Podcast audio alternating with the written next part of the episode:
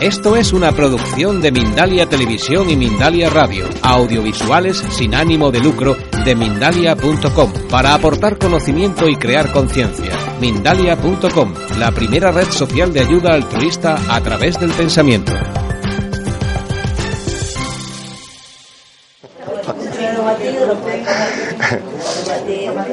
Entonces, las personas llegan a la consulta con inflamación intestinal, inflamación gástrica, digestiones lentas, gases, estreñimiento, diarrea, colitis ulcerosa, que es muy frecuente, con ardores, reflujos, úlcera de estómago, etc.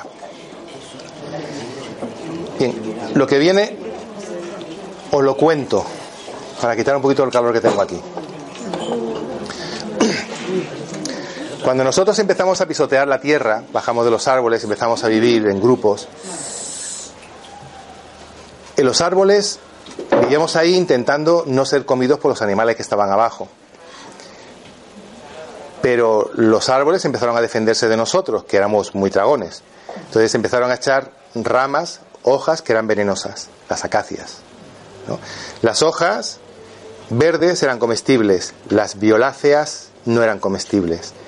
Entonces, a base de vivir y comer esas hojas, esos primates, antepasados nuestros, empezaron a saber que había unas que no eran comestibles y otras que sí. Para poderlas ver, desarrollamos una fobia diferentes. Diga, el ojo desarrolló un sistema para poder ver colores de alta frecuencia. Ver esos colores violáceos, azulones, que tenían esas hojas que eran venenosas. Así solamente podíamos elegir las hojas verdes, que eran las nutritivas, ¿no? Pero si veía, al ver el color violáceo y ver el color azulón, empezamos a ver el atardecer y el amanecer, que antes no lo veíamos. Y empezamos a desarrollar la serotonina, estimulado por la luz en el ojo.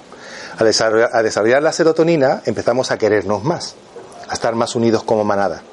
Empezamos a expurgarnos, a estar juntos.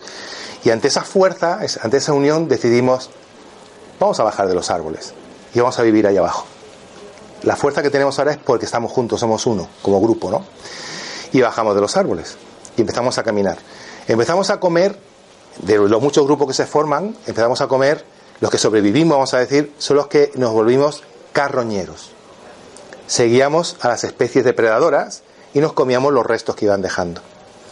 Pero como éramos unos seres con la cabeza levantada, capaces de mirar en muchos sentidos, capaces de comunicarnos gestualmente, entonces teníamos un montón de herramientas que nos permitía vivir en ese lugar empezamos a aprender la cacería y empezamos a ser nosotros los cazadores y empezamos a cazar.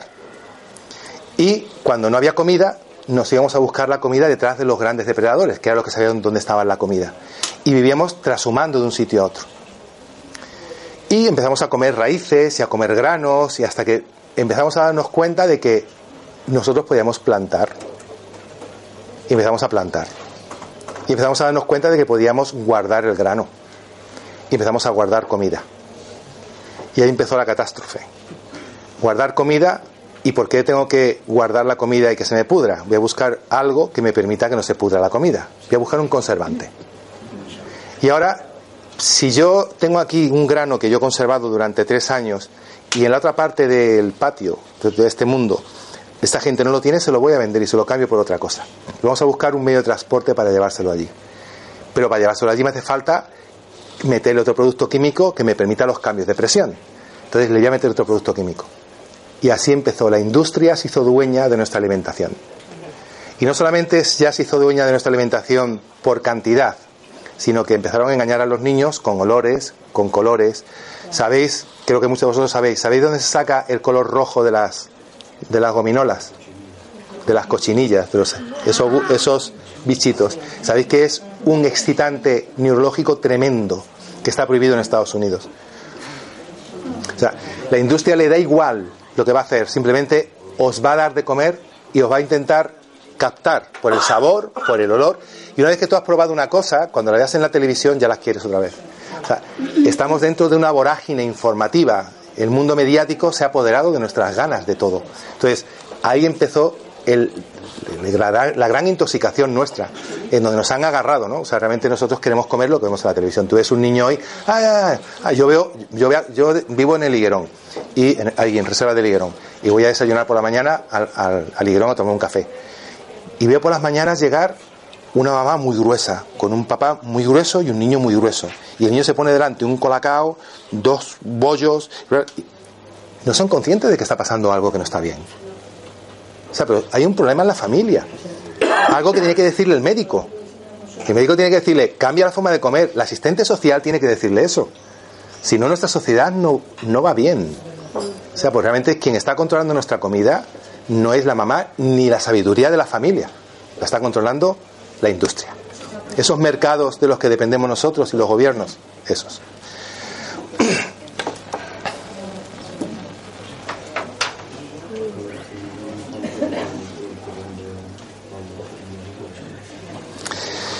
El diario El Mundo, años 2005 y años 2011.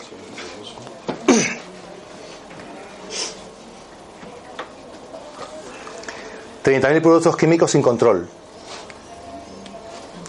Así nos intoxica la sopa química que servimos en nuestros platos. Sin control. Ahí, apuntado. Podéis entrar en el mundo y en, esos dos años. Ellos te, lo, ellos te lo publican una vez, se acabó. ¿no? Entonces, realmente se sabe que eso es así la mayoría de estos productos son dioxinas. ¿Os acordáis de las dioxinas de los pollos de Alemania? Bueno, pues la mayoría de estos productos son dioxinas.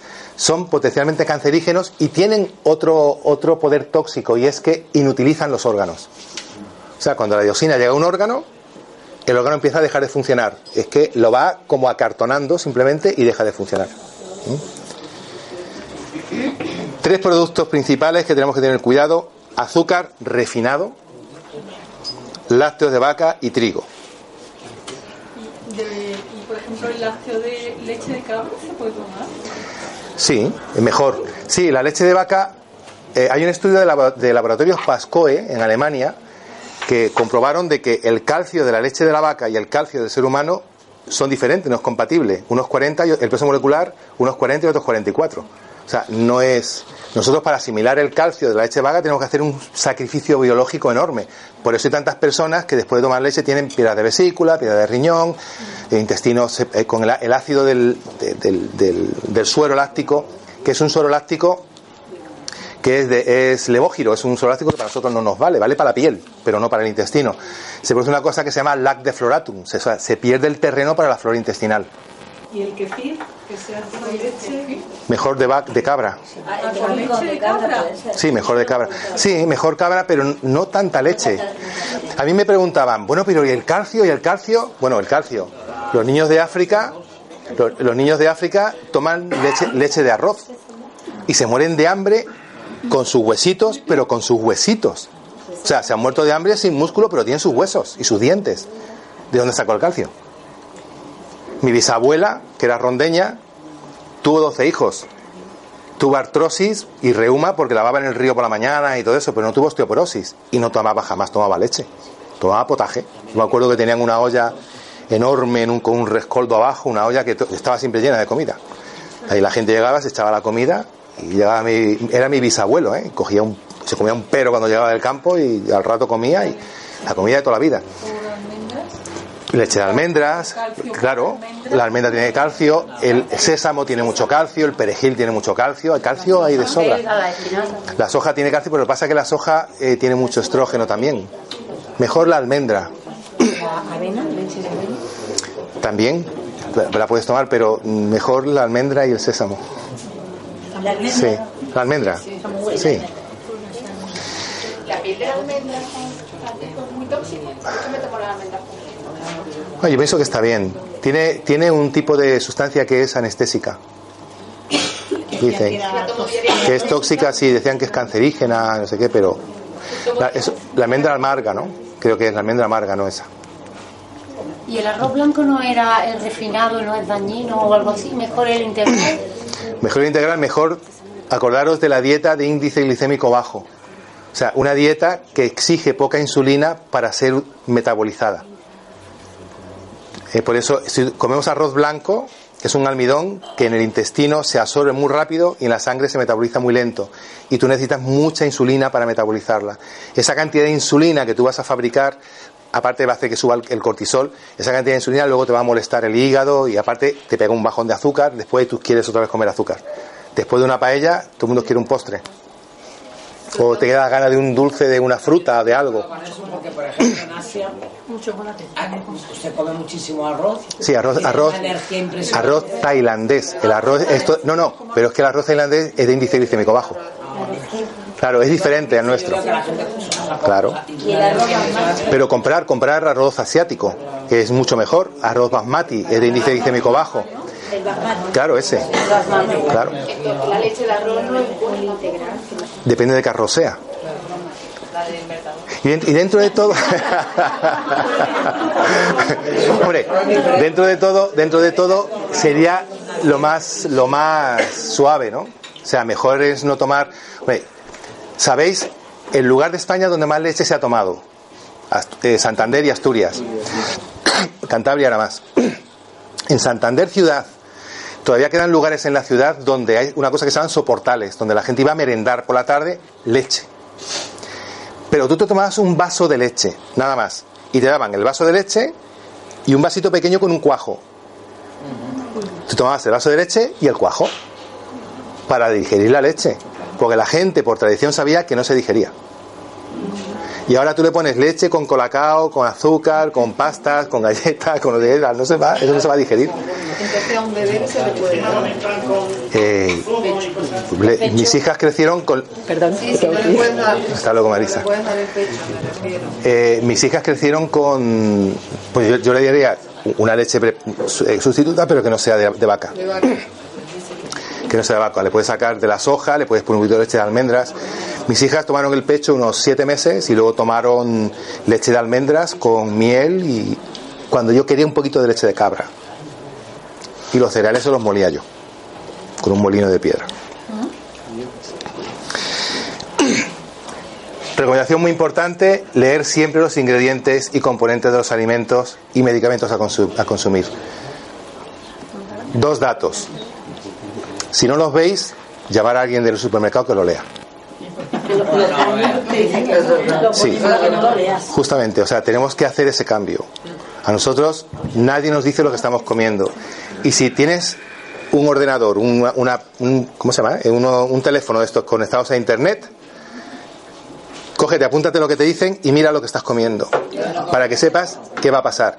Si nosotros no hacemos ese cambio, no lo va a hacer nadie. Y eso es lo que dejamos a nuestros niños. Eso es lo que vamos a dejar. Una industria que continúa aplastando la salud del ser humano. Esas estadísticas que os he dicho antes son así. ¿Eh? No, no, sí, yo como. Ahí todavía, mira. Y que ahora lo que podemos comer. Nos ponemos a pensar, decimos, mm, una lechuguita que es más sano. Y le pone a mirar la lechuga y dice, la lechuga lleva de todo y más. Sí, pero- La lechuga no viene sola, viene con todo lo que le echan. Sí, correcto, pero dentro de todo lo que hay, te puedes adaptar mejor si comes menos toxinas que si comes más toxinas. Sí, pero que nos engañamos muchas veces, pensamos que estamos comiendo muy sano por tomarnos una lechuga y un tomate. No, muy sano no. Lo más sano posible. Que es, que es diferente. De comida. No sería no sería factible porque cada día cambia. O sea creo que nosotros tenemos que aprender yo mi- lo que yo lo que yo recomiendo a mis pacientes yo le doy una una, un- una dieta y le digo no puedes comer esto si puedes comer esto. Lo demás lo puedes comer. Cuando quito productos químicos quito conservantes. O sea no puedes comer lata de conserva porque cada día cambia o sea cada día están cambiando te cambia porque por ejemplo las leyes te, cuando te dicen Zumos Don Simón, 100% zumo natural. ¿Sabéis qué significa eso? No, no, no, no, no es mentira, es verdad. Eso significa que el zumo natural que le han echado, ese poquito de zumo natural que le han echado es 100% zumo natural, el resto no. Y la ley obliga a que lo ponga, pero te lo ponen así. No, no, no es ilegal. Está, está mal. Eh, exactamente, es legal. Es legal. Encima es legal. Entonces, así.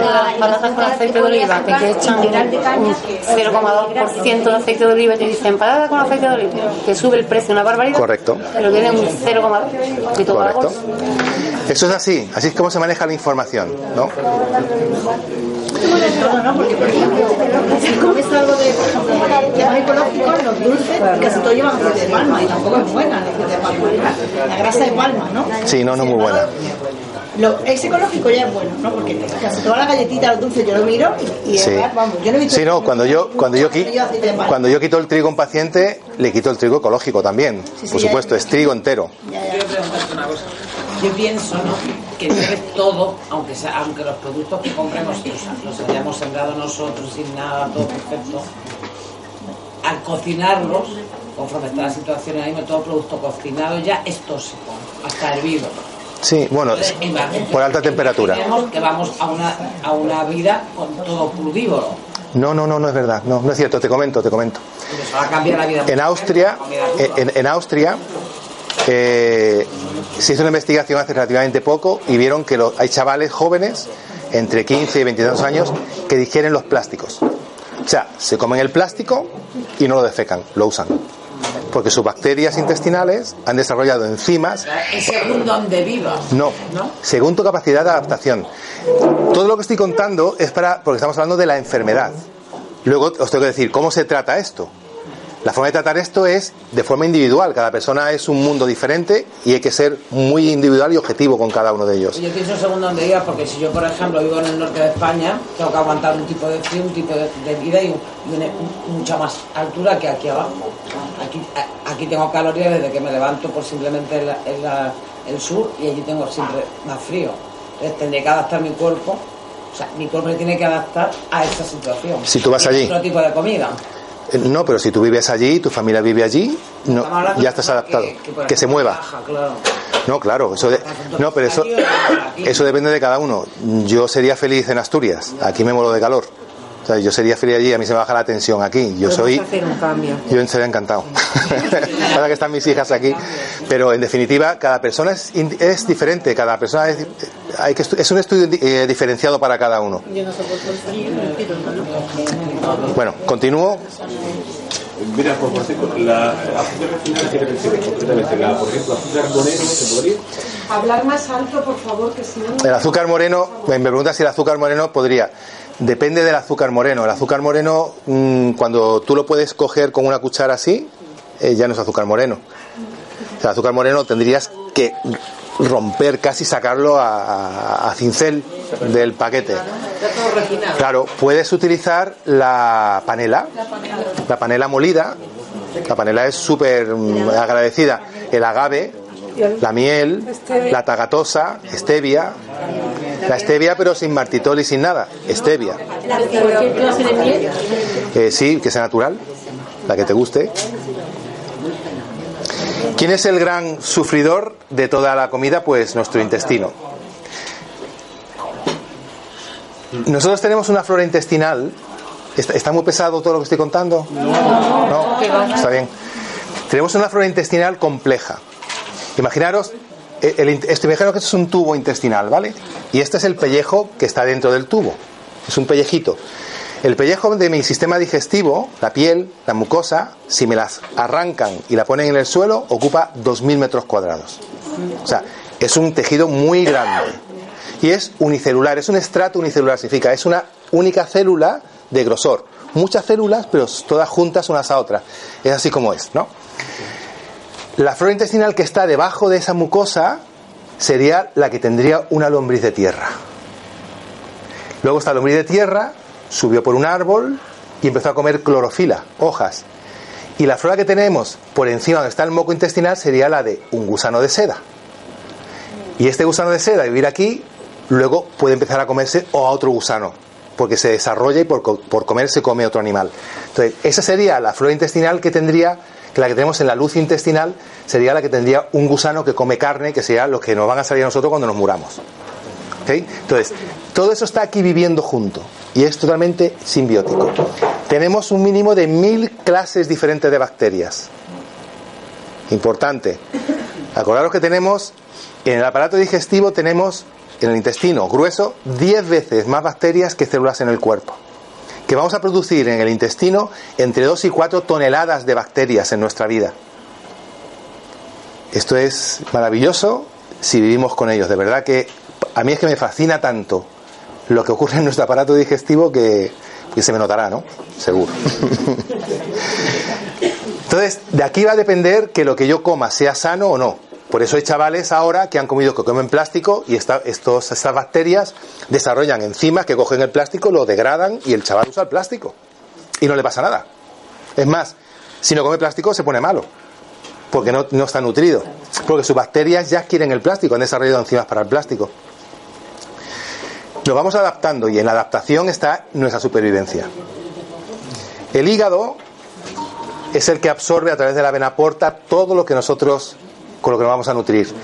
Y los restos los elimina por pulmón, por vesícula biliar y por riñón. Primero intenta que todo se elimine por riñón y lo que no puede eliminar lo elimina por pulmón. Cuando vemos una persona con moco es porque lo que está comiendo va al hígado y lo intenta eliminar generando moco. Una proteína intenta diluirla en moco, que es otra proteína, otro grupo de proteínas, para sacar el, tóxico fuera. ¿Qué hacemos si le damos un antimucolítico? Pues que no puede eliminar el tóxico. Claro, hay que buscar por qué está eliminando, que hace moco, qué está comiendo. Entonces son muchos niños que cuando eh, dejan de tomar lácteos, que es la gran proteína, eh, el lácteo genera problemas hepáticos y problemas de moco y, y genera asma.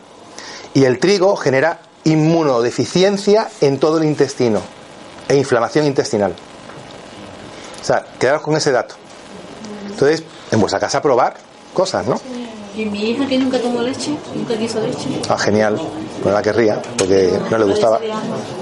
Búscale qué ocurre. Igual no. Si, si, si llega a tomar leche, posiblemente se estaría mucho peor. O sea, realmente si ella la ha rechazado es porque algo ocurre. Ah, sí, sí, no. Claro. ¿Trigo produce? Perdón, ¿qué has dicho? ¿Trigo produce? O sea, leche. Inmunodepresión intestinal, sí. ¿El centeno sería una alternativa? Sí. Sí, el centeno y. Pero el centeno tiene que ser puro y no te lo siempre- Sí, no, no, no, no, no. No, no os, eh, no os pongáis. O sea, no es la, la- la idea no es ser perfeccionistas, es comer las mínimas toxinas posibles. Nada más. Eso le permite al cuerpo adaptarse. O sea, eh, de verdad que es, no es, ahora que como, que no voy a comer. No, no, no tenéis enfermedades, no importa. Cuidaros solamente. Esto es. ¿Eh?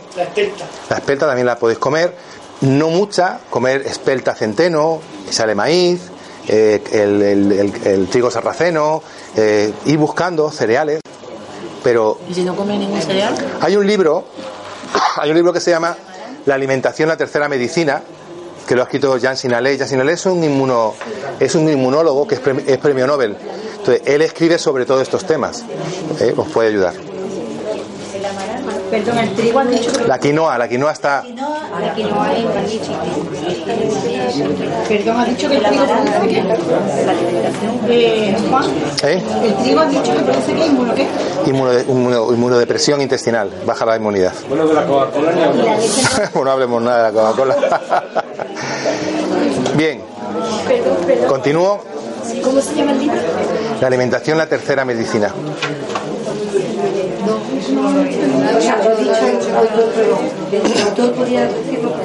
¿Eh?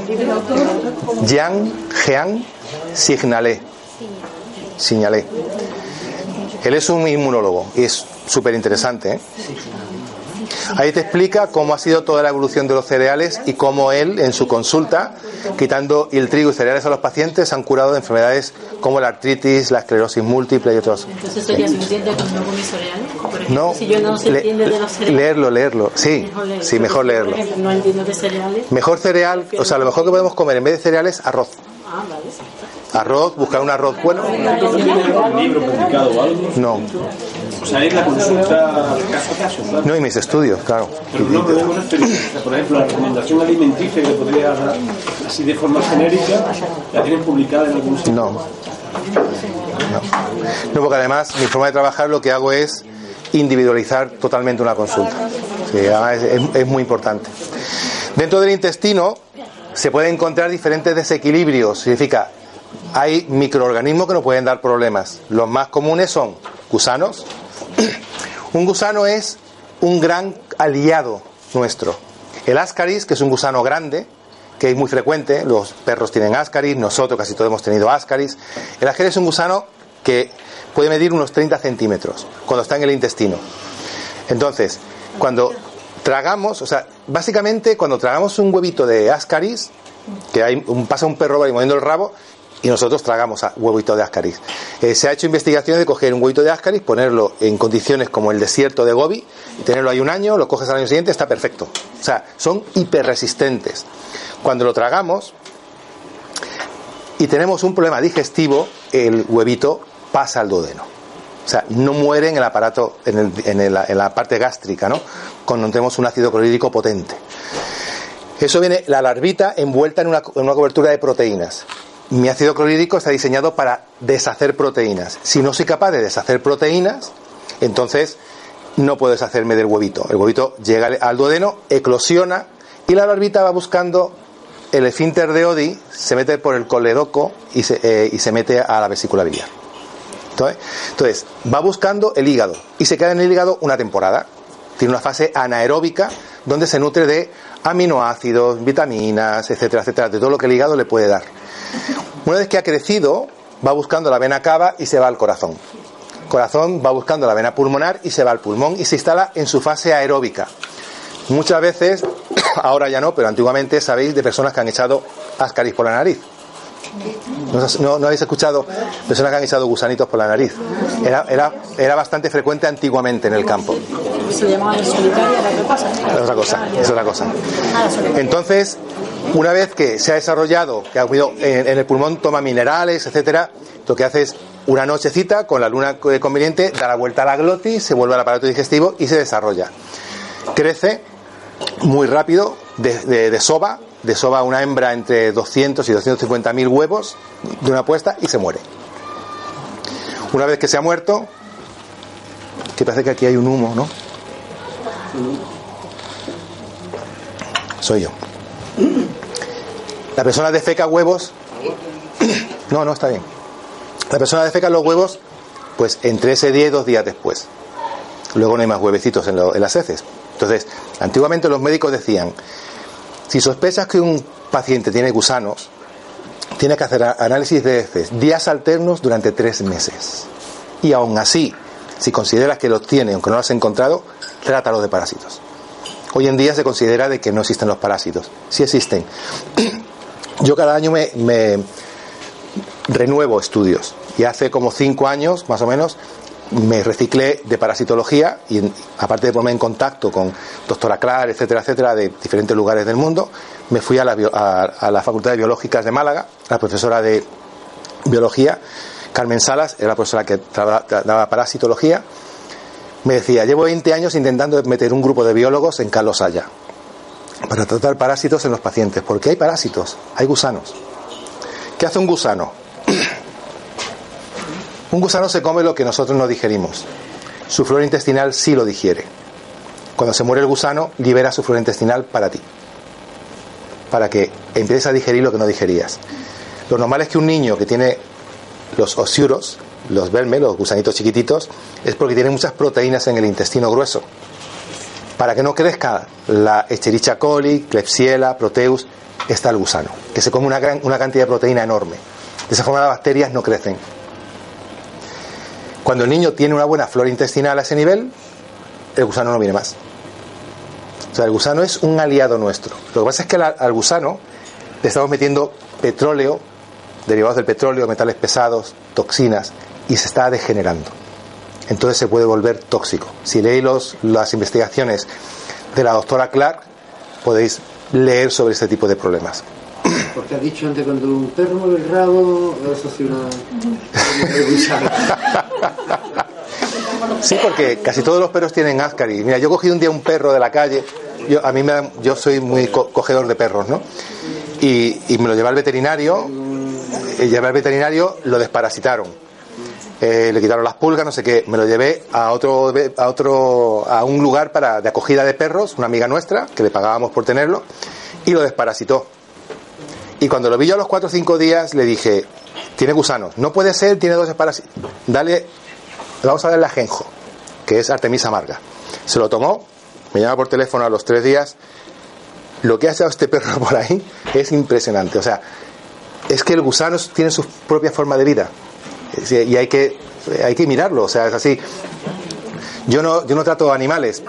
A, ajenjo, ajenjo. Artemisa amarga. Entonces, ¿qué hago yo con la perra? quiérala mucho, quiérela mucho. A los animales hay que quererlos mucho. Otro microorganismo es la Candida albicans, candidiasis. La cándida es una levadura que hace una función maravillosa en nuestro aparato digestivo.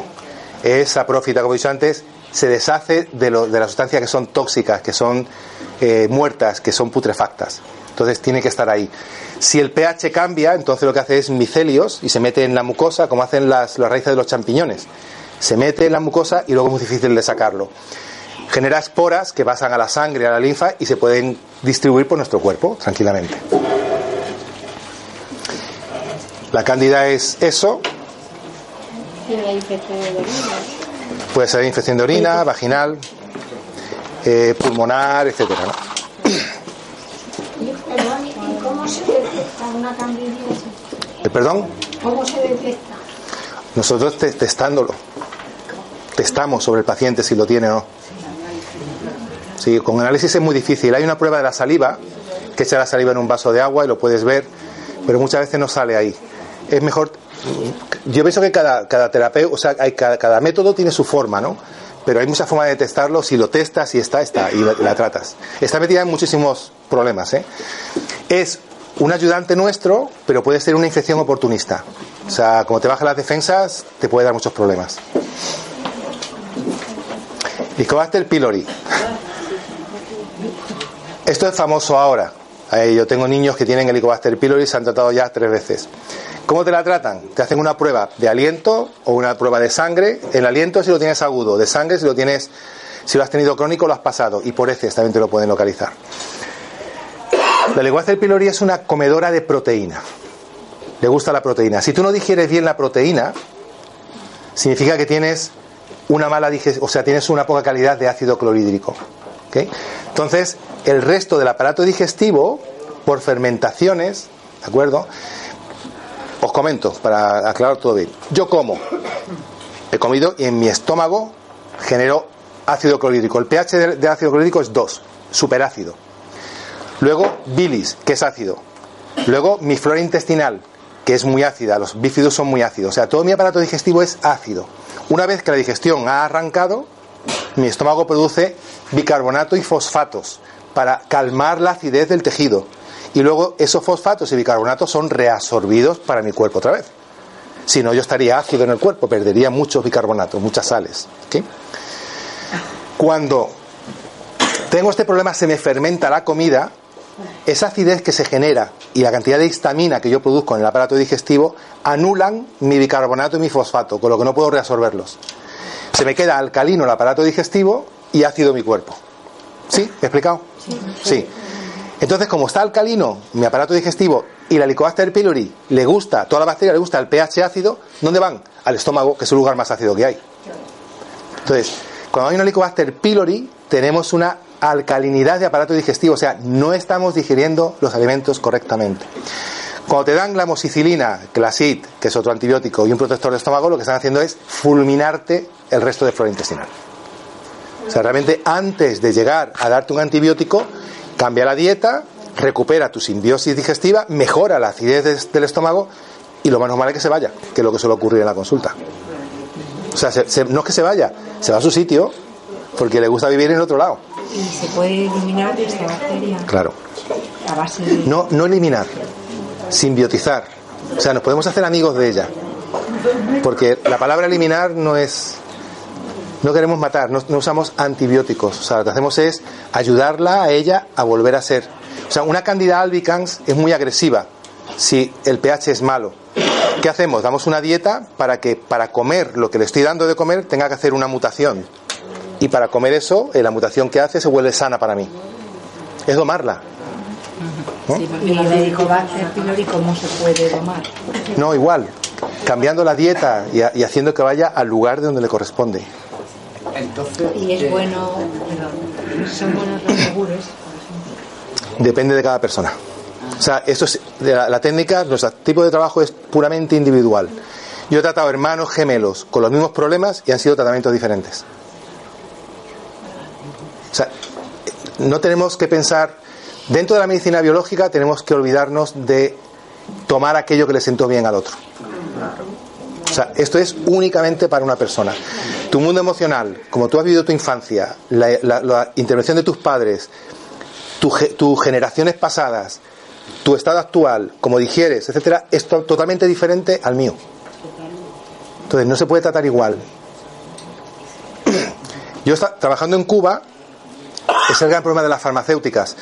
Trabajando en Cuba llevé dos casos de SIDA, yo he tratado a mucha gente de SIDA, pero dos casos se curaron. Hay 10.000 personas de SIDA que se han curado en Europa con medicina biológica. O sea, yo no soy, yo soy un currito más en todo esto. Y presenté el caso con autorización de, dos, de los dos pacientes en un, en un congreso que hubo en Santiago de Cuba. Y presenté cómo fue todo el trabajo con el teléfono de los pacientes y todo por si querían hablar con ellos. Pero no les interesó, porque no era una pastilla que había hecho el trabajo. Había sido un tratamiento complicado, pero para cada paciente. En donde había tratado metales pesados, inmunidad. Entonces, no, no interesa que la gente se cure, interesa qué medicamento he usado para usarlo con los demás. Pero, y eso no es la forma de trabajar nuestra. ¿qué complicaciones pues eh, perforación de esto, úlceras o de- degeneración. Produce amoníaco, con lo que también puede producir deformación celular. ¿no? Que el tema de la placa coloidal, de, de que ataca las bacterias, ¿qué tal? es? Muy bueno. ¿Sí? Sí. No ataca a la. Hombre, tenemos lo que está diciendo los simbiosis de las bacterias buenas. Si me pregunta él por la plata coloidal, la plata coloidal es totalmente simbiótica con el ser humano. Por eso se comía con cuchara de plata. No eran cucharas de oro, eran cucharas de plata. Claro. Es totalmente, es totalmente, es simbiótica con todo lo que es natural para nosotros. Todas las bacterias sanas las protege, todas las bacterias tóxicas les mete mano, sí. Entonces las protege las sanas. Sí, sí, es algo muy particular. Antiguamente, en Ronda, que era donde era mi familia, cuando iban a hervir leche de cabra, echaban una cuchara de plata dentro, una moneda de plata. Y con eso hervían el- para, para matar la brucela. La fiebre es malta. Entonces los empastes de plata serían geniales. No son plata, es mercurio. Plata tiene muy poquita. Pero digo que si, se, que si fuesen de plata, serían No, geniales. no lo puedes poner dentro, se te caerían. Se caerían. Se- no se cae por el mercurio. Sí. Bueno, pero ahora utilizan otro tipo de sustancias, ¿no? Para Sí, hacer los empates. pero no metales, se usa, se usa el Se usa compósite. Con una especie de. Sí, el compósite. Visa con una moneda de plata. Bien, hipocloridria es algo que parece nuestra juventud hoy en día, que es mala digestión de las proteínas. Tú lo ves con su acné y con todo eso, y luego toman Rocutan, que es un inmunosupresor tremendo. Y sabes que si tomas Rocutan, eh, te dicen que no puedes tener hijo en tres años, pero yo os aconsejaría que sean muchos más. Y síndrome de mala absorción. Esa mucosa que os he enseñado antes, cuando se daña, produce algo que se llama colon irritado. Significa, se inflama, se desinflama, si tú tienes diarreas, te da dolor, etcétera, etcétera, se puede inflamar. Puedes pasar a tener divertículos, significa deformación de las asas del intestino, en donde se acumulan los alimentos y al final los defeca, toda esa historia. Que puede ser un camino. Otro camino es dañar. Eso sería una colitis ulcerosa, significa la mucosa se ulcera y sangras. Esto, por desgracia, hoy en día la gente joven es la que lo tiene. Y por último, el Crohn, donde el daño pasa al tejido, al músculo del intestino. Y aquí tenemos el riesgo de una peritonitis. Aparte de los dolores y la inflamación que esto sucede. Estos son los grandes, los grandes problemas intestinales que tenemos hoy. Y por último, os hablo un poquito, poquito ya, sobre los productos cocinados. Proteínas, más azúcar, más calor, toxina. Entonces, en las, en las barbacoas, Vaya carne con miel, toxinas. Carne con azúcar. El AGE, el tóxico, daña directamente la membrana celular. Produce inflamación, sube la proteína reactiva C, te duelen las articulaciones, estás cansado por las tardes, etcétera, te da estrés celular y tienes un envejecimiento global de tu cuerpo por oxidación. Esto es lo que suelen hacer estas comidas. Las fuentes y los, los síntomas. La fuente es freír, asar, parrilla, esterilización, pasteurización. Sabéis que la, para la leche, para pasteurizar la suben a 800 grados y la bajan de golpe. ¿No? Se hizo un estudio en Francia en los años 90, no, 80 y pico, 80 y algo, y vieron que era una de las causas de homosexualidad. Personas que tomaban mucha leche pasteurizada empezaban a cambiar sus gustos sexuales, porque empezaba a no funcionar la testosterona. ¿Eh? Pero sabéis que en estado, sabéis qué pasó, sabéis qué pasó en los en los eh, Everglades de Florida. Eh, hubo en el año 2003 echaron un reportaje sobre una cosa que se llama senoestrógenos. Son los estrógenos químicos que tenemos en la comida. Había tanto estrógenos en, el- en la, en la, eh, alimentación de la gente de Florida que se orina que los cocodrilos de los Everglades habían perdido el pene, los machos, no tenían pene. Tuvieron que traer cocodrilos de otros lugares para ponerlos allí. Eso es algo serio. Hay- algo sepa nosotros.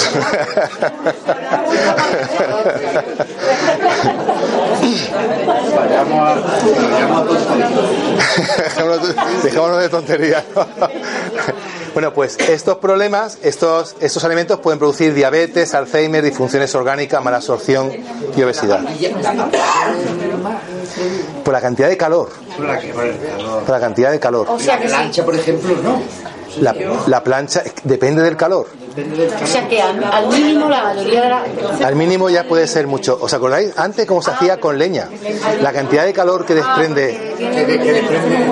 La leña desprende menos calor. El carbón desprende más. El gas desprende más y el eléctrico desprende mucho. Pero claro, tarda a lo mejor un potaje de lenteja tardaba 5 horas. debe ser todo muy Se ponía por la noche. Ya, ya. Cocinar lento, ¿no? Claro. En microondas mortal. Microondas mor- no, pero el microondas además deteriora la molécula, o sea que te hace daño molecular. sí. La inducción es peor. Podemos escuchar, ¿no? Juan. Ot- sí, Si la normal es mala, la inducción todavía es peor, claro. sí. Sí, pero es lo que hay. O sea, simplemente es lo que hay. Adaptémonos. Si realmente va a estar ahí, vamos a adaptarnos. Claro, no podemos. Sí, tú, mira, queréis una forma de adaptarse. Una forma, una forma de adaptarse es un mes en primavera y un mes en otoño hacer una comida totalmente biológica, natural. Significa, no lo friáis, comer no crudo, sino cocinado, pero a fuego lento. Tomar dos meses al año. Dejar que el cuerpo conozca otra vez para, sa- para saber hacer los cambios. Por ejemplo, la, la cocina al vapor, por ejemplo. Por ejemplo, cuanto menos calor, de todas formas, cuanto menos calor se produzca, mejor. La leña, la leña produce poco calor, el carbón produce más calor, el butano produce más calor y la inducción produce mucho más calor. Entonces, simplemente, y el microondas prohibido. Sí, es que yo no conozco muy bien eso, pero mm, seguro que si, si sube mucho la temperatura, no. No, pero es que la ahí puede estar desde 80, 70, 50. Entonces, Ya está. es que, por ejemplo, ¿Y el horno? con la medicina china que, que me han hecho un test, eh, yo puedo comer crudo a diferente, según la hora del día. Claro. Y entonces soy, vamos, mucho de comer cosas crudas, porque hay que comer la ensalada, fruta, pero por ejemplo yo esta noche, bueno, de noche, esta, cualquier noche, a ver, no me va a pasar nada si me como algo crudo, pero mi cuerpo eh, gasta demasiada energía en digerir esa comida. Sí, sí, totalmente. Que con el sol, en fin. Sí, si nosotros, nosotros debemos de comer cosas crudas, pero nuestra comida de verdad es cocinada. O sea, es la forma realmente de sacar más nutrientes del alimento. Ahora, ¿cómo lo cocinas? Ya, una preguntilla que a ver si me aclara. Yo, antes con lo de la defensa de esta de los lácteos, vamos, yo generalmente no suelo tomar lácteos, me sientan mal y es que los rechazo. Leí un artículo que ahora está de moda lo de la, bueno, el lastimel, lo voy a decir y ya está, ¿no? No sé qué tipo de bífido lleva, o- pero sí leí que es dañino tomarlo eh, prolongado en el tiempo, que debe ser, por ejemplo, a cortito, que tengamos un intervalo de, de- para tomarlo, que si yo estoy toda la vida tomándolo, me puede hacer un efecto rebote. ¿Es No. verdad eso? Bueno, a mí me preguntáis si es verdad o no, pero yo no puedo decir, yo puedo dar mi opinión. mi opinión es que mi opinión es que el Actimel no es bueno en ningún momento. Por, por una cosa muy simple, una cosa muy simple. Cuando nosotros queremos regenerar o estimular la producción de bifidus, que es la bacteria básica para nosotros, entonces si nosotros nos hacemos viejos porque perdemos bifidus. Entonces, cuando queremos gen- regenerar o, o estimular la producción de bifidus, tenemos que dar Escherichia coli. ¿Cómo? Tenemos que dar Escherichia coli. ¿Por qué? Porque es la inmunoestimuladora. O sea, tú das Escherichia coli y los bifidus se ponen a crecer que en cinco minutos están llenando la habitación. O sea, no tienes que dar bifidus, porque entonces no son, no son tus bifidus. Tú das Escherichia coli y tu cuerpo se pone a generar sus propios bifidus. Y mucho más rápido que si los tomas.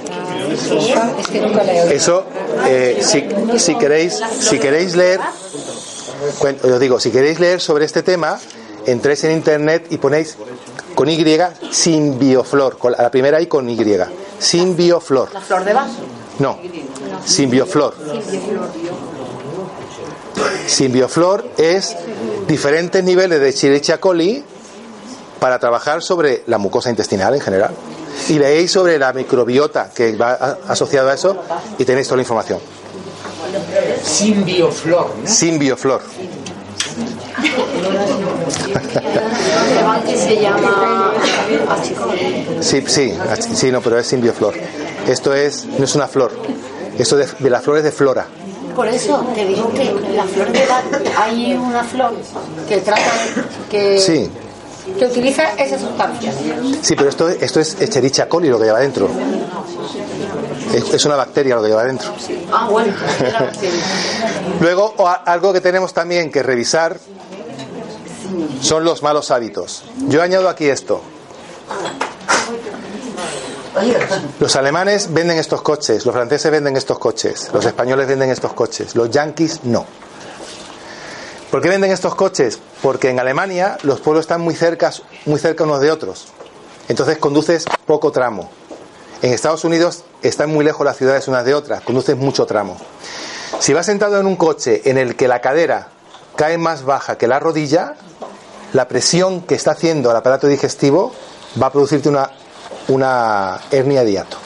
El estómago va a presionar el, esófago, eh, el, hiato esofágico, y va a pasar a la parte supradiafragmática. ¡Pum! Va a subir. Y eso es una hernia de hiato que va a ser deslizante, va a subir y bajar hasta que se instala y te da problemas de corazón, problemas de muchas cosas. Segui- aparte, el músculo que vas a utilizar para frenar en caso de urgencia es el psoas, que es un músculo lento. Mientras que si la cadera está alta, vas a usar el cuádriceps, que es un músculo rápido. Con lo que con el cuádriceps frenas. Con este tienes que tirar de la cadera y cuando frenas te la has pegado. Entonces, esos asientos no son, no son recomendables para nadie. Los asientos tienen que ser la cadera a la misma altura que la rodilla. Sí. Luego, por supuesto, Le puedes poner un cojín, ¿no? El asiento para que... sí, sí, sí, como tú los quieras, como tú los quieras arreglar. O sea, que los sillones esos que se elevan, Arriba, claro, por eso frenan mejor. claro. No llevar ropa apretada. Esto, estas personas que llevan la correa y la barriga por lo alto, ¿no? Eh, Y que y los ves, que se sientan a comer, beben y todo eso, eso le está metiendo una presión al aparato digestivo tremenda. Aparte, aquí tenemos la válvula ileocecal, que es donde termina el intestino delgado, va al grueso, que tiene que estar normotónica, abrirse cuando se tiene que abrir y cerrar cuando se, puede- que se tiene que cerrar.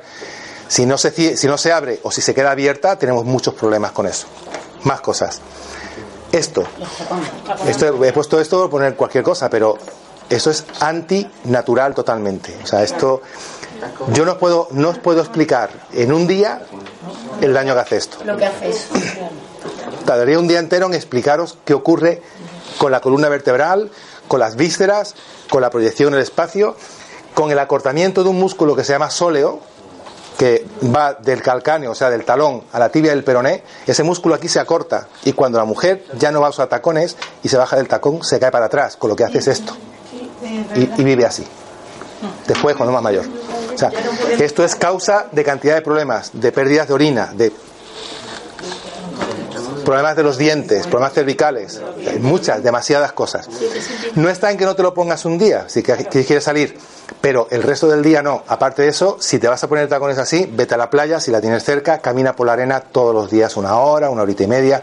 Date el tiempo de que tu cuerpo vuelva a recuperar su dinámica. El movimiento del pie es el que limpia la sangre de las piernas. El pie al moverse hace que la sangre suba por la, la- trama muscular que tiene. ¿ok? Eh, las faldas de tubo, entre otras muchísimas cosas. Nosotros estamos hechos para caminar con zancadas así. Si uno tiene que caminar con zancadas así, empezamos a tener problemas de cervicales, problemas de lumbares, problemas de caderas, problemas de útero. Algo muy importante en la mujer. Si esta es la vejiga, el útero estando en estado normal, si no es retroversión, si está en estado normal, está sobre la vejiga. Y cuando camináis, el útero hace esto. Va de un lado a otro. Y este útero que va de un lado a otro, si os, si os suena lo que voy a decir, hay una cosa que se llama saco de Douglas, que está atrás entre el, el- entre el útero y el colon, ¿no? la parte del recto. Eso se drena. Y el saco uterovesical que está entre la vejiga y el útero se drena. Son las dos zonas más tóxicas del peritoneo de una mujer. Saco de Douglas y saco uterovesical. Si el útero no se mueve, se intoxica, da problemas de quiste de ovarios, ovarios poliquísticos, miomas, etcétera, etcétera, etcétera. Que se mueve, maravilloso. O sea, eso hay que moverlo. Está muy guapo. La salsa. Comer en familia. No en el trabajo, ni con el móvil. Esto es, esta es la base de nuestra nutrición. Sí, entera.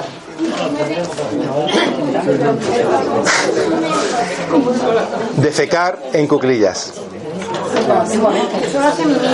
¿Sabéis? Esto no, esto no lo hagáis nunca, ¿no? No, esto, yo, hubo un chaval que se, se mató por defecar así porque se rompió esto y esto corta como un cristal. Pero sabéis que en Estados Unidos se investigó en personas que defecaban en cuclillas y personas que defecaban así. Defecando de esta manera se evita el 80% de los cánceres de colon, próstata, útero, ovarios, estómago, etcétera. ¿Por qué? Una cosa muy simple. Si yo, por, por favor, si yo defeco así, tengo que... Y esto no es natural. Si estoy en cuclillas, no tengo que apretar nada. Sale todo. Fijaros cómo está aquí el recto, sismoideo y recto, y cómo está aquí. Esto genera, por residuos que se quedan aquí, fístulas. Porque se quedan quedando los residuos aquí que llegan a atravesar la mucosa, llegan al hueso y aparece una fístula. Las fístulas perianales. ¿Ok? Entonces, así evitas tantos problemas, solamente que no es asequible. Preferimos tener estos váteres. Sí, hay una opción que es poner aquí debajo un taburete, pero no despegar la cadera del. eh, lo suyo es despegar la cadera. ¿Eh? Sí, po- levantar, poner aquí un taburete y subir las piernas, poner las piernas en alto.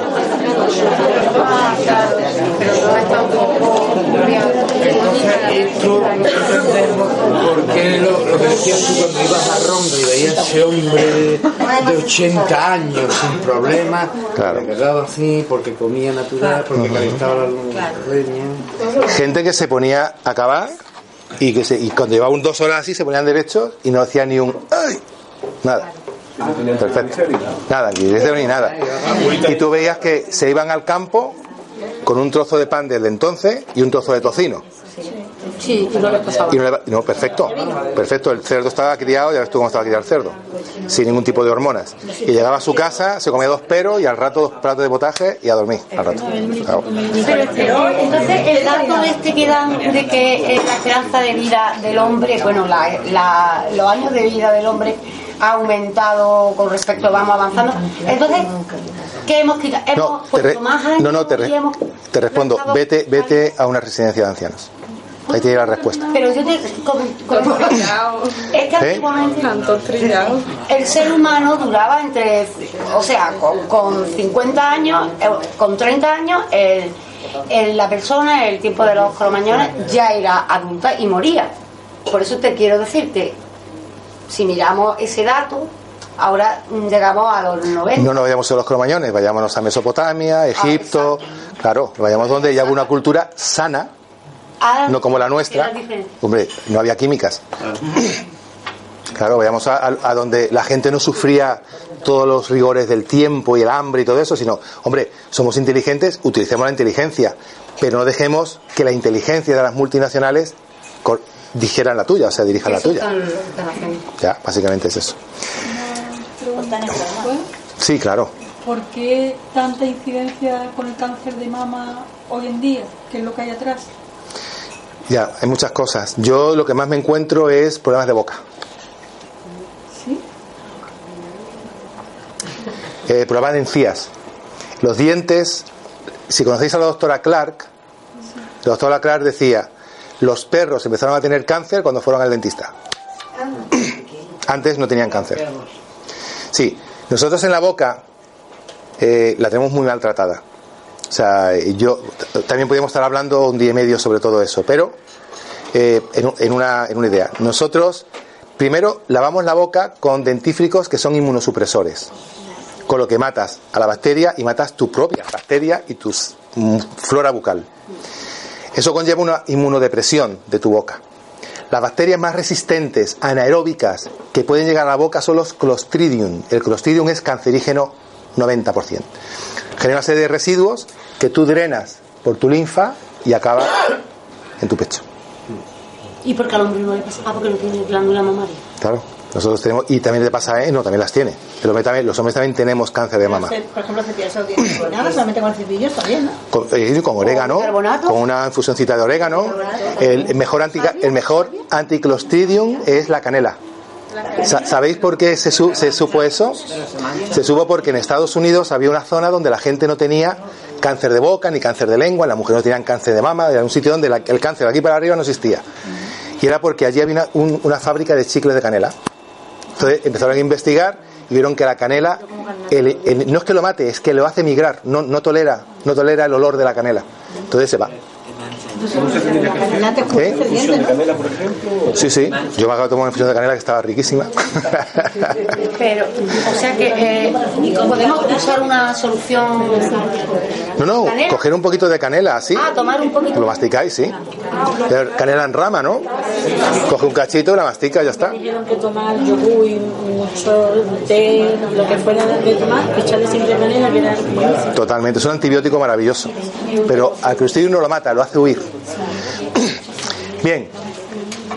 Otras opciones que existen. La medicina biológica, terapias biológicas, lo único que buscan es dar una explicación de lo que le ocurre al paciente. O sea, el paciente llega a la consulta y me dice, yo tengo artrosis y me están dando antiinflamatorios, me van a operar las rodillas, me van a poner una prótesis, eh, el historial. Y preguntas, ¿qué tal el aparato digestivo? Ahora bien, porque ocurre una cosa, el paciente llega y le pregunta, ¿qué tal el aparato digestivo? Ah, bien, genial. ¿Qué tomas? Tomo omeprazol. No, pero omeprazol es para sí, pero es que lo tengo bien cuando me lo tomo. O sea, ellos piensan de que eso es normal tomar omeprazol. Entonces, el aparato digestivo es una de las causas de la artrosis. Entonces, lo importante para nosotros es saber qué le ha pasado. Problemas de garganta, si ha habido bacteriosis de algún tipo, como son los riñones, que son uno de los órganos que pueden producir artrosis, porque no eliminen el ácido, etcétera. Un historial. Y luego hacemos una serie de pruebas y testajes para encontrar qué es lo que le ocurre a la persona. Hay muchos métodos. Uno de los más antiguos es la organometría de Boll. Es un señor que a través de diferentes puntos de acupuntura iba midiendo la funcionalidad de los órganos y las causas que llevaban a esa persona a tener un problema. De él se deriva una técnica que se llama Vegates, que hay un laboratorio alemán que lo ha extendido por todo el mundo. Y funciona genial. Sigue haciendo medición de cómo funcionan los órganos por puntos. Y te pueden diagnosticar perfectamente cómo están tus riñones, cómo están tus pulmones, cómo está funcionando esto, etcétera, etcétera.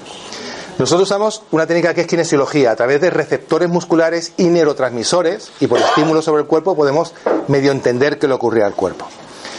Hay una técnica, que era la que me comentabais antes, de campo oscuro, alguien que ya no está, en donde a través de la fotografía sobre un microscopio de campo oscuro podemos ver, por ejemplo, esto es una anemia. ¿Por qué? Porque de cada pila de hematocritos funciona el primero y el último, los demás no. Entonces es una anemia funcional. Porque no están funcionando. Aquí tenemos una anemia, ¿por qué? Porque está transparente. Y aunque la hemoglobina que esté en el plasma sea la normal, realmente las células no están captando hemoglobina. Esto es colesterol sólido. Este colesterol no sale en los análisis, pero este es el que te da problemas.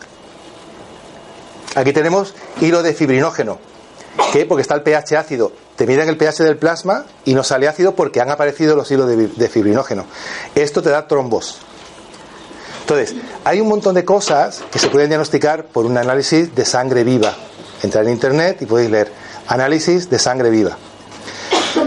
Luego hay un estudio que se utiliza en las facultades de medicina de Alemania como un posgrado que es estudio constitucional a través del iris. A través del iris, por ejemplo, esta mancha me indica de que hay problemas hepáticos en los órganos relacionados. Este, esto que vemos aquí, que son, perdón, que son como margaritas, indica la debilidad del aparato digestivo. Este color amarillo significa que hay una carencia importante de enzimas pancreáticas. Esto me está diciendo de que la persona, eh, su forma de fibrilla, que es nerviosa y, tien- y tiende a la inflamación. O sea, a través del ojo podemos ver cómo es su constitución. Y ya sé con qué persona me estoy entendiendo. No le puedo dar algo, o sea, ya sé más o menos cómo tengo que trabajar. No le puedo dar ningún estimulante porque me va a dar una reacción de inflamación, etcétera. Me puedo manejar. Y la filosofía y los objetivos nuestros en el trabajo es buscar y mantener el equilibrio que vimos antes. Que todos estos sistemas estén circulando perfectamente bien, que se nutran unos a otros y que recuperen la dinámica. Es, un equilibrio. Liberar las fuerzas naturales del paciente. O sea, si una persona tiene una hipertensión, si hacéis un estudio sobre la hipertensión, vais a ver que 9 de cada 10 personas que toman medicamentos antihipertensivos acaban con demencia senil o con Alzheimer. ¿Pero por qué? Os explico. ¿Por qué un organismo que tiene 3.000 millones de años de evolución va a subir la tensión arterial? Básicamente porque no le llega sangre a la cabeza, que es un órgano vital. Y no se puede quedar sin sangre. Entonces, mete presión para que llegue hasta la cabeza. Entonces, si te dan un antihipertensivo, te bajan la presión arterial, no te llega sangre, cuando pasan 20 años, se fue. Claro. Mire, me han diagnosticado principio de Parkinson. Me mandaron una medicina muy fuerte. Sí, dopamina. Entonces veía visión. Te mandaron dopamina. Sí. L-dopa, ¿no? Y, y veía visiones. Y luego me han mandado una que estoy me dijo que tomara una por la mañana, otra a mediodía y otra por la noche. Y que si me sentaba mal el primer día, que lo suspendiera, me pusiera nada más que media. Pero estas pastillas me suben la tensión. Me han mandado otras para bajármela. Sí, así es. O sea, lo ideal sería saber por qué tienes Parkinson. El Parkinson es no utilizas correctamente la dopamina. Hay que ver a qué nivel no la estás utilizando bien. Si estás a nivel central, significa que la sustancia negra central no estás, no- los receptores de dopamina no están trabajando bien. O quizás no estás produciendo una dopamina sana. y la dopamina, ¿cómo puedo explicarlo? Ya no, pero no es darte dopamina, es saber por qué tu dopamina no funciona. Ya. Ese es, ese es el, el trabajo real. Una mucha, una poquita, pero la mano esta, claro, me empezaron a temblar los dedos y ya va la mano entera. Te han hecho un TAC Sí, y han encontrado que es Parkinson de verdad. sí, principio de Parkinson han dicho. pero te han diagnosticado que, que hay núcleos para que tú tengas un Parkinson. Ya, el médico que me envió que me había mandado tanta medicina, él no me lo dijo, pero yo lo comprendí. Porque me dijo, y parches también le han mandado, digo, sí, porque te se lo hará mismo. Yo no me atreví a quitarme nada porque ahí ponía que podía ser irreversible. Si es que tuve que esperar a que me, a que me mandaran, tuve que seguir tomándolo. Y esta que me ha mandado, mm, mm, yo no veo visiones ni nada, pero claro, me sube mucho la tensión. Sí, pero fíjate que me estás contando sobre tus medicamentos. Yo no soy médico y no trataría eso. Buscaría por qué tienes un Parkinson. Normalmente yo me encontraría que tienes metales pesados. ¿Tienes amalgamas en la boca? Que... ¿Empastes en la boca o has tenido empastes en el, en el pasado? Pues buscaría por qué. Bueno, sí, tengo esta muela, una muela nada más cortiza, No, empastada. empastada. Empastadas. No. Antiguamente, no has tenido nunca un empaste. Todos los dientes son tuyos. Pues buscaría, buscaría el motivo. Pueden ser lo que sea un proceso vírico, si has tenido Steinbar, o sea, mononucleosis, si has tenido citomegalovirus, si has tenido algún tipo de herpes. O sea, habría que buscar por qué haces un Parkinson. Debo tener yo una resistencia buena porque yo también estoy operada de cáncer de mama. Bueno, ver qué ha hecho la quimio en tu cuerpo. Si te han puesto quimio o radio. El caso es buscar por qué. Eso es hacer una anamnesis, un historial, haces una idea y hacer un testaje. Que yo con un testaje no me entero, pues buscaría hacer pruebas paralelas hasta encontrar cuál es la causa. Y esa causa es la que hay que tratar. Funciona muy bien la quelación. La quelación es una limpieza de toxinas a través de la sangre, con unos sueros. Eso igual un día Ignacio dice que venga el doctor Sergio Mejía, que es un cardiólogo, que se dedica a hacer quelaciones nada más, porque yo no las hago, las hace él. Eso es un suero que te pone en sangre, lo tienes durante un tiempo circulando, lo, ha- tiene que hacer varias quelaciones y vas limpiando toxinas del cuerpo hasta que realmente se queda. Funciona increíble. Es un, es un tipo de terapia natural un poquito más agresiva para casos que son peores, ¿no? que son casos más complicados. Pero siempre es buscar por qué. Si tratar una cosa sin saber por qué es. No, No, a mí me hicieron pruebas y salió eso. no. no. ¿Por qué tienes un Parkinson? La gente me dice, yo tengo Menier. Yo Menier he tratado unos 400 Menier en, en- en todos mis años de trabajo. Menier personas que se caen al suelo de golpe, marea, con vértigos. Pues casi todos han sido cuestiones de la boca, esguinces de los pies y algunos problemas de lumbares, de, de hernias lumbares operadas. Los tratas y se les va el Menier. Menier es un señor, era un señor que le dio el nombre a ese síndrome. Como Parkinson es lo mismo. O sea, es que ya. pero ¿por qué? Claro, yo lo sé que no lo sabes, pero eso es realmente, ese es el trabajo del médico, el trabajo del investigador. Buscar por qué. Has hablado reiteradamente sobre las amalgamas de, de la boca. Yo tengo amalgamas desde que tenía 13 años, pero vas a un dentista y te dice, esos son cuentos de no sé qué, no sé cuánto.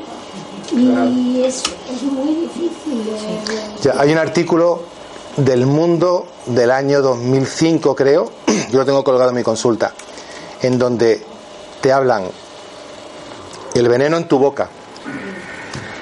Eh, está prohibido en un, montón de países. De, países. Si está prohibido en algunos países, ¿por qué no se prohíbe aquí? ¿Qué han visto en esos países para, que, para quitarlo, para prohibirlos que aquí no, que aquí no ven? Y lo más grave, la, la frase del presidente de colegio de- del Colegio de Odontólogos de Madrid. Yo las seguiré utilizando hasta que se demuestre que son tóxicas. Es un pensamiento antimédico. O sea, yo no las, no las usaré hasta que no se demuestre que no son tóxicas. O sea, no. Ese pensamiento ya te da a ti, te responde cualquier pregunta. A la persona que publicó ese artículo en el mundo la echaron del periódico. Ya, yo tengo un artículo de esos, pero hay muchísimos dentistas, yo diría que el 90% que no, las, no te las quieren quitar. No sé si no están capacitados. No, no siempre, no siempre hay que quitarlas. Cuando tú las quitas te puedes intoxicar muchísimo más que si las dejas puestas. Para quitarlas hay que, hay que estudiar qué, qué amalgama se quita, cuál no, y ver cuáles son tus niveles de intoxicación. A veces es mejor dejarlo. Yo a muchos pacientes les digo que las deje. Y a lo mejor al cabo de los años quitarlas. Si se quitan hay que quitarla por cuadrantes y dejando uno o dos meses de intervalos. Por ejemplo, cuadrante significa esto. Si quito estas, a los dos meses quito estas, a los dos meses quito estas y a los dos meses quito estas. Y esos ocho meses estoy tratando con queladores y sustancias de, drenaje. Porque el mercurio realmente, cuando alguien tiene que quitar mercurio, si realmente lo tiene que quitar, hay que tratarlo con cuidado. Tenemos eso, por favor. El tema implantes, o sea, con respecto al metal de. O igual, ¿Qué pasa con Igual. los implantes? no, igual, yo, yo testo los implantes. muchas piezas y no sé si es mejor poner implantes. Yo me puse dos implantes de titanio. En el- ¿y ¿Qué? ¿Qué? Que avanzamos. Sí. Yo, bueno, ya, no me queda nada. Yo me puse dos implantes de, titanio, perdí la visión de este ojo y este oído. Me fui al dentista, me dijo, está todo bien, me fui otra vez al dentista, está todo bien, me fui a Austria, me hicieron una medida y tenía osteomielitis. Entonces vine aquí, me quité los implantes, al cabo de los dos meses recuperé la vista y el oído. Pero quitarse los implantes después de año y medio de tener en la boca es brutal, o sea, es una salvajada. Entonces, ahora están sacando implantes de circonio. Entonces, yo puedo testar, yo, nosotros testamos cuáles son los implantes que tolera el paciente. Si no tolera implantes, pues o no se los pone o se pone eh, algún tipo de puente o alguna cosa provisional. Mm. ¿cómo se puede eliminar los metales pesados del organismo? Sí, con quelantes, un tratamiento que es para eso, dependiendo de cada persona siempre. Mi hija que tiene toda la boca empastada y todo, me lo muero. Básicamente lo que trabajamos es para que para liberar las fuerzas orgánicas, las fuerzas endógenas del paciente. O sea, yo no voy a dar algo para su inmunidad, yo libero su inmunidad. Yo no voy a dar algo para, eh, para generar un hígado, no, no, voy a dar algo para liberar su hígado. O sea, lo que hacemos es trabajar para recuperar la propia naturaleza del paciente. Por eso es muy importante, y con eso termino, que las personas a las que acudan los pacientes sean personas y eso fue un curso que di para dentistas, que lo di este fin de semana, donde tuvimos una larga conversación sobre esto. No puedes tratar a una persona, primero, si no sabe lo que tienes, lo que tienes delante. ¿Qué, clase de terreno tienes? ¿Qué clase de patología tienes? ¿Por qué tienes esa patología? Y ahora, si la vas a tratar de alguna forma, ¿qué repercusión va a tener en el paciente y en su entorno?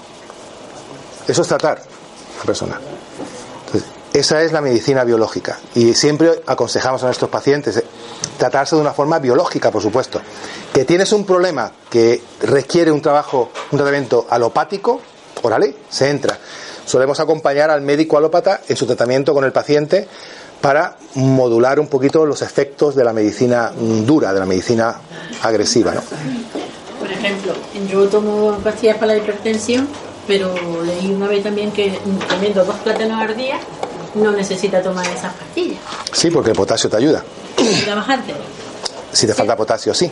No a todo el mundo. Ah, Claro. no todo el mundo. Oye, te puede bajar la tensión el olivo. El olivo es un gran antihipertensivo porque es un antiagregante. Digo como la aceituna.